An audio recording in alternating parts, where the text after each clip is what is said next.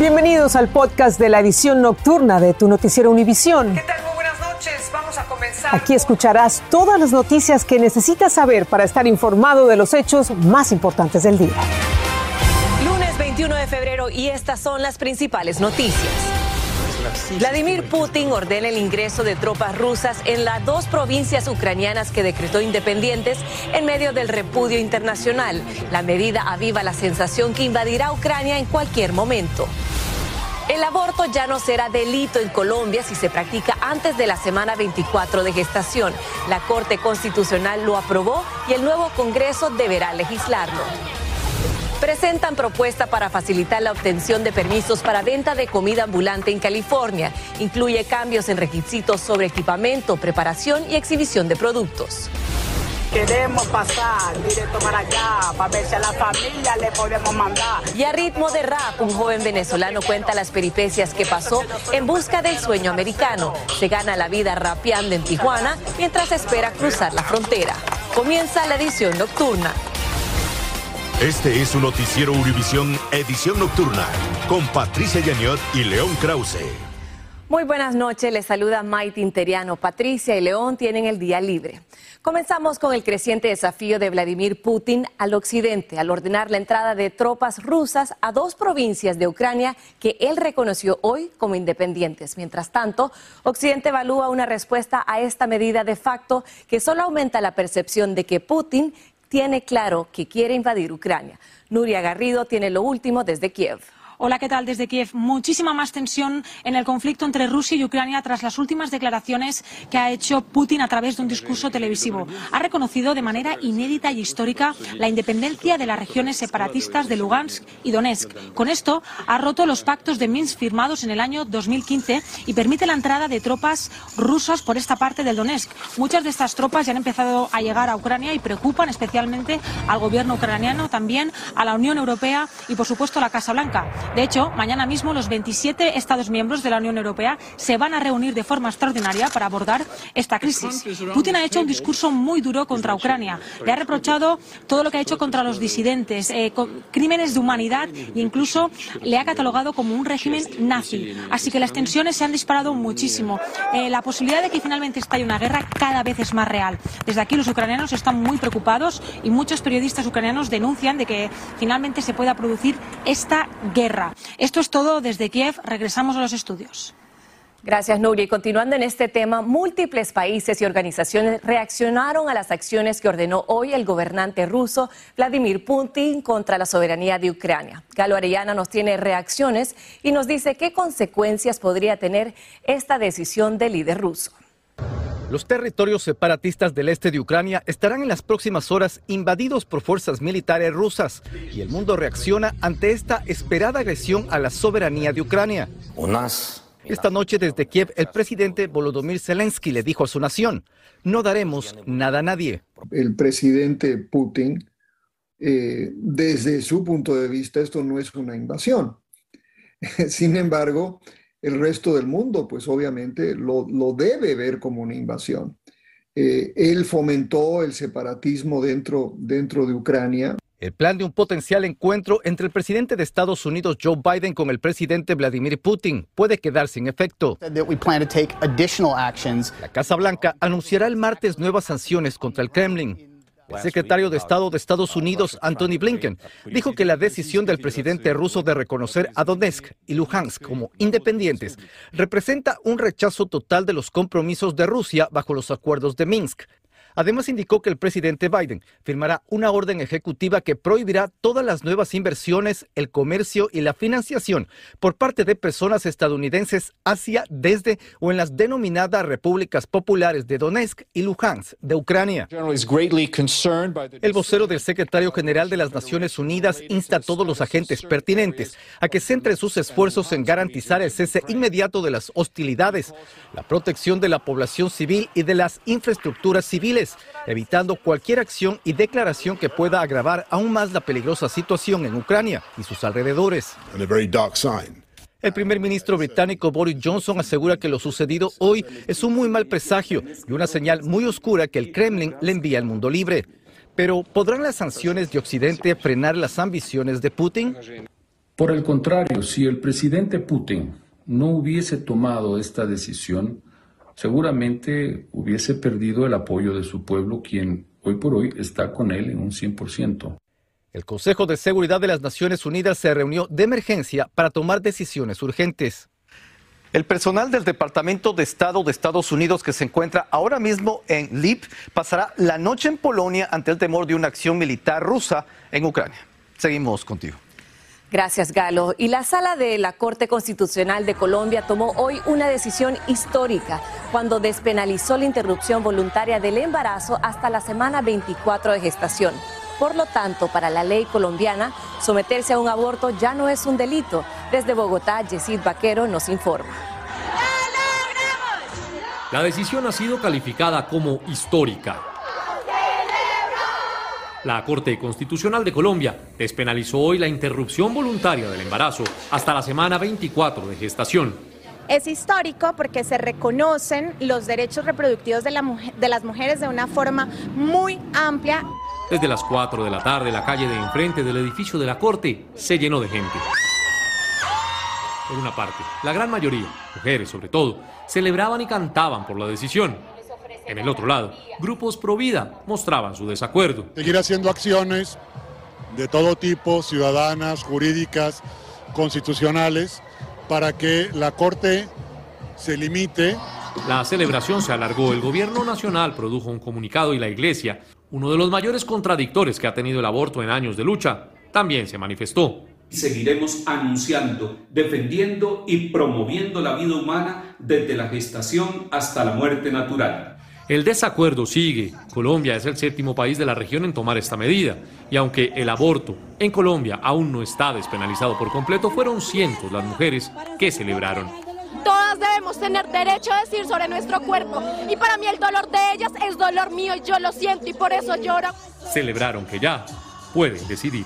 La celebración se extiende hasta altas horas de la noche y con esta decisión de despenalizar el aborto hasta las 24 semanas de gestación, Colombia queda a la vanguardia de quienes deciden sobre el aborto en la región. Pues en otros países como Uruguay, Argentina e incluso algunas ciudades de México, la decisión está hasta las 12 y 14 semanas. En Bogotá, Colombia, Yesid Vaquero, Univisión. Emma Coronel, pareja del narcotraficante Joaquín El Chapo Guzmán, fue trasladada hoy a una prisión federal de mínima seguridad en Fort Worth, Texas. Ahí seguirá cumpliendo una condena de tres años de cárcel por narcotráfico y lavado de dinero. Hasta ahora la ubicación de Coronel se había mantenido en secreto. Los incendios forestales pueden tener consecuencias paradójicas para el suministro de agua de California. Una de ellas es el aumento del caudal de aguas que, aunque podría considerarse algo positivo, no lo es así. Romy de Frías tiene las conclusiones de este estudio que explica el efecto de los fuegos forestales en el cambio de los flujos de agua que a la larga resultarían perjudiciales. El cambio climático continúa afectando a California. Los incendios, la sequía y el calor extremo están impactando negativamente el suministro del agua según un estudio dirigido por la Universidad de California, Los Ángeles, donde investigadores determinaron que los fuegos forestales están desestabilizando el flujo del agua en el oeste de Estados Unidos. Estos bosques arden a una enorme temperatura, entonces cuanto más alta la temperatura, más se, daña el suelo, es decir, queda prácticamente esterilizado. Entonces cuando esto ocurre eh, y llueve y llueve mucho, entonces la erosión es mucho más grande y el agua llega mucho más fácilmente a los ríos, a los arroyos, etcétera, causando inundaciones realmente catastróficas y realmente mortales. El estudio publicado el lunes en la revista Proceedings de la Academia Nacional de Ciencias, investigadores determinaron que en áreas donde se había quemado más de una quinta parte del bosque, el flujo de agua aumentó en promedio un 30% durante los seis años posteriores al incendio. Lo que afecta de manera eh, brutal en muchos casos es la calidad del agua no solamente el agua para beber, que todos necesitamos agua limpia para beber, sino también agua para irrigar los campos de California, de los campos de la, de la, agricultura más potente de Estados Unidos y una de las más potentes del mundo. Tres de los depósitos de agua más grandes de la Sierra Nevada, el de Sacramento, San Joaquín y Tulare, podrían ver flujos de agua sorprendentes tras los incendios más recientes. De acuerdo al estudio, el área anual de incendios forestales en el oeste de los Estados Unidos incrementó más de mil por ciento entre 1984 y el 2020, el año con la peor temporada de incendios de la historia moderna del estado de California. Desde Los Ángeles, Romy de Frías, Univision. La empresa ATT cerrará mañana su red 3G y otras compañías lo harán más adelante en este año. Esto afectará algunos modelos de celulares, ciertos sistemas de alarma para el hogar y varios sistemas de notificación de accidente en el auto y de asistencia en la carretera. Las empresas instan a sus clientes a actualizar y reemplazar algunos productos y servicios. En California se presentó una propuesta para facilitar obtener el permiso para vender comida en las calles que por años vienen pidiendo los trabajadores de ese sector. Esta iniciativa incluye cambiar requisitos muy estrictos que están fuera del alcance de estos comerciantes. Juan Carlos González con más información. Hoy en día vender alimentos de manera ambulante en California es muy difícil debido a los múltiples y complejos requisitos para obtener un permiso. Es eh, cuestión de para lavarse las manos, agua caliente, agua fría y baño también. Ajá, entonces el baño, ¿cómo, ¿cómo va a ser uno para...? No se puede. Además exigen que los alimentos sean preparados en el mismo lugar donde los venden. Debido a estos y a otros requisitos, muchos vendedores operan ilegalmente y cuando son descubiertos les confiscan sus mercancías, causándoles grandes pérdidas. Eh, la ciudad sí, la ciudad se lleva el carro, así como está el carrito, vámonos. Ellos te quitan las cosas y ya, lo echan a la basura y ya te fregaron. Pero la propuesta de la senadora estatal Lena González de convertirse en ley facilitaría la obtención de permisos. La SB 972 eliminaría las barreras y al mismo tiempo mantendrá los códigos de salubridad para proteger a los consumidores. Me emociona trabajar con mis colegas para proveer un camino más justo y accesible para que los vendedores ambulantes tengan una mayor estabilidad económica, dijo la funcionaria. Y es que, entre otras cosas, terminaría con el requisito de tener baños propios o lavabos y tanques de agua, siempre y cuando el área donde opera el vendedor ambulante tenga acceso a llaves públicas o agua embotellada lo cual alienta a quienes como Jorge dependen de las ventas ambulantes para sostener a su familia. Muchísimo me ayudaría, no, no, no, me, no me ayudaría solo a mí, sino que a los demás compañeros también, que son vendedores ambulantes. Además permitiría que los vendedores de ciertos alimentos como tacos, elotes, hot dogs y frutas y verduras, por ejemplo, sean preparados parcialmente en otras instalaciones previamente aprobadas, siempre y cuando sean almacenadas a las temperaturas reglamentarias, facilitando así la obtención de permisos. Se calcula que en el estado de California hay aproximadamente 50 mil vendedores ambulantes. De ellos, unos 10 mil se dedican a la venta de alimentos. En Los Ángeles, Juan Carlos González, Univisión. El deterioro de los servicios públicos en Venezuela llega a extremos insospechados. Ni las unidades de bomberos escapan a esta crisis y por la falta de recursos no pueden cumplir con su misión fundamental, apagar incendios, como nos cuenta Francisco Urreistieta. Una casa familiar arde en la noche en el este de Caracas. Sus habitantes miran impotentes cómo las llamas consumen lo que fue su hogar durante más de 40 años. Hemos intentado llamar a los bomberos, pero no atienden. Los primeros bomberos en llegar lo hicieron dos horas después de iniciado el fuego y a bordo de autos de vecinos. Y el camión contra incendio llegó cuando ya el fuego había destruido la vivienda. No contaban ni con unidades cisternas y con poco personal, entonces se los trajeron ellos mismos en sus vehículos. Un incendio similar golpeó la casa de un conocido explorador venezolano. Su familia vio cómo el trabajo de 70 años se perdía consumido por el fuego. Los bomberos ayudaron, pero poco pudieron hacer ante la falta de equipos. Que ni siquiera tenían linternas y que tenían que alumbrar las cosas con los celulares. En ocasiones hasta se han visto a los bomberos llegar a tener que utilizar baldes con agua y a veces hasta tierra para intentar apagar las llamas. No puede ser que aquí no haya ni un carro bombero, nada activo para apagar un incendio. La crisis que atraviesan los bomberos está poniendo en riesgo a los habitantes de Caracas, indefensos ante tragedias producidas por el fuego, al que acuden los funcionarios con mucha voluntad, pero casi sin equipos con que combatirlos. Hemos pasado por una depresión económica muy grave en nuestro país y por supuesto que somos los primeros afectados. Y las estaciones de bomberos reflejan esa crisis, con unidades fuera de servicio, donde las mangueras escasean y los uniformes e implementos para combatir el fuego están gastados y sin reposición. Una crisis de la que poco se están ocupando las autoridades a pesar del deterioro que están sufriendo los servicios de emergencia que están dejando vulnerables a las principales ciudades del país ante la acción del fuego. En Caracas, Venezuela, Francisco Urreistieta, Univisión.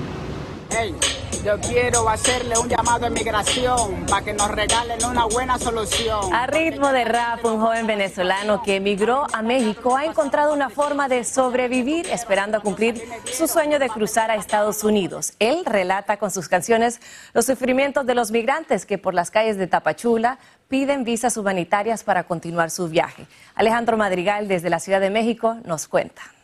Yo quiero hacerle un llamado a migración para que nos regalen una buena solución. Todo lo que vive y sufre un inmigrante en Tapachula, Chiapas, Cristian Escobar, lo hace raro.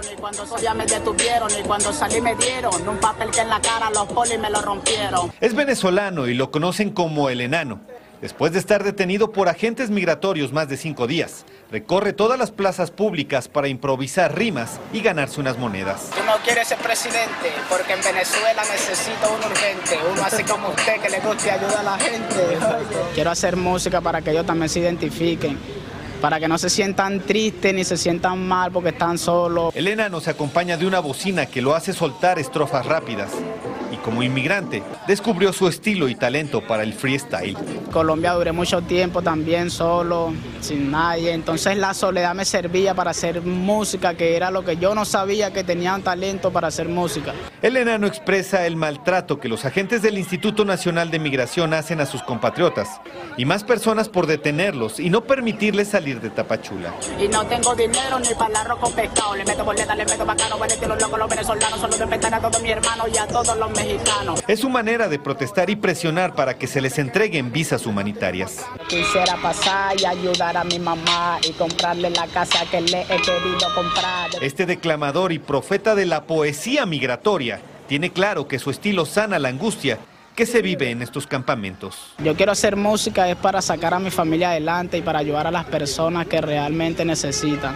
Desde que salió de Caracas hace tres meses, el enano tiene claro llegar a los Estados Unidos para prepararse y soñar en grande. En la Ciudad de México, Alejandro Madrigal, Univisión. Gracias, Alejandro. Y ojalá que así sea. Aquí tiene ya una fan. Y queda captada una fotografía, una rara explosión solar. Le decimos qué significa. Y el dueño del Medina Spirit tendrá que devolver los millones que ganó con ese caballo en el Derby de Kentucky el año pasado. Estás escuchando el podcast de tu noticiero Univisión. Gracias por escuchar.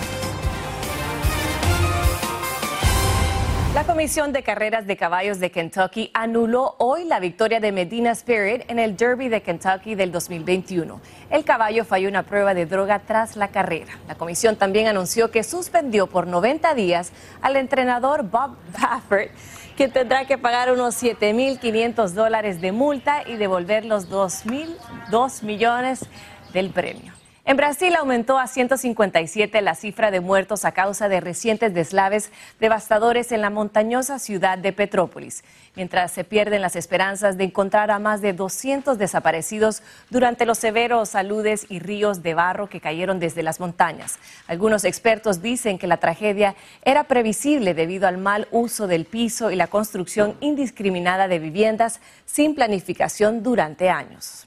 En Argentina no dan tregua a los colosales incendios forestales en la provincia nororiental de Corrientes. La región fue declarada zona de desastre ecológico y ambiental debido a los graves daños causados por las llamas en más de 700 mil hectáreas. Recientes lluvias apagaron algunos focos, pero se necesitan más aguaceros para sofocar el incendio. Y Australia reabrió hoy sus fronteras al turismo internacional y de negocios, reduciendo las restricciones de la pandemia impuestas desde marzo del 2020. Cientos de viajeros comenzaron a llegar y reencontrarse con familiares y amigos, pero antes de viajar tuvieron que demostrar que están completamente vacunados según las normas vigentes en el país. Y la NASA detecta una monstruosa erupción solar y nuestro planeta se salva de sus graves consecuencias. Estás escuchando el podcast de tu noticiero Univisión. Gracias por escuchar. Terminamos con noticias literalmente fuera de este mundo. Una sonda espacial de la NASA detectó una monstruosa erupción solar que se extendió por millones de millas en el espacio y nuestro planeta se salvó de ella. Se trata de una explosión enorme de materia y energía solar que si se hubiese dirigido a la Tierra pudo haber alterado la tecnología que depende de satélites. Afortunadamente ocurrió al lado opuesto de la Tierra y estamos sanos y salvos. Muchas gracias por acompañarme, que tenga una excelente semana. Así termina el episodio de hoy de Tu Noticiero Univisión. Gracias por escucharnos.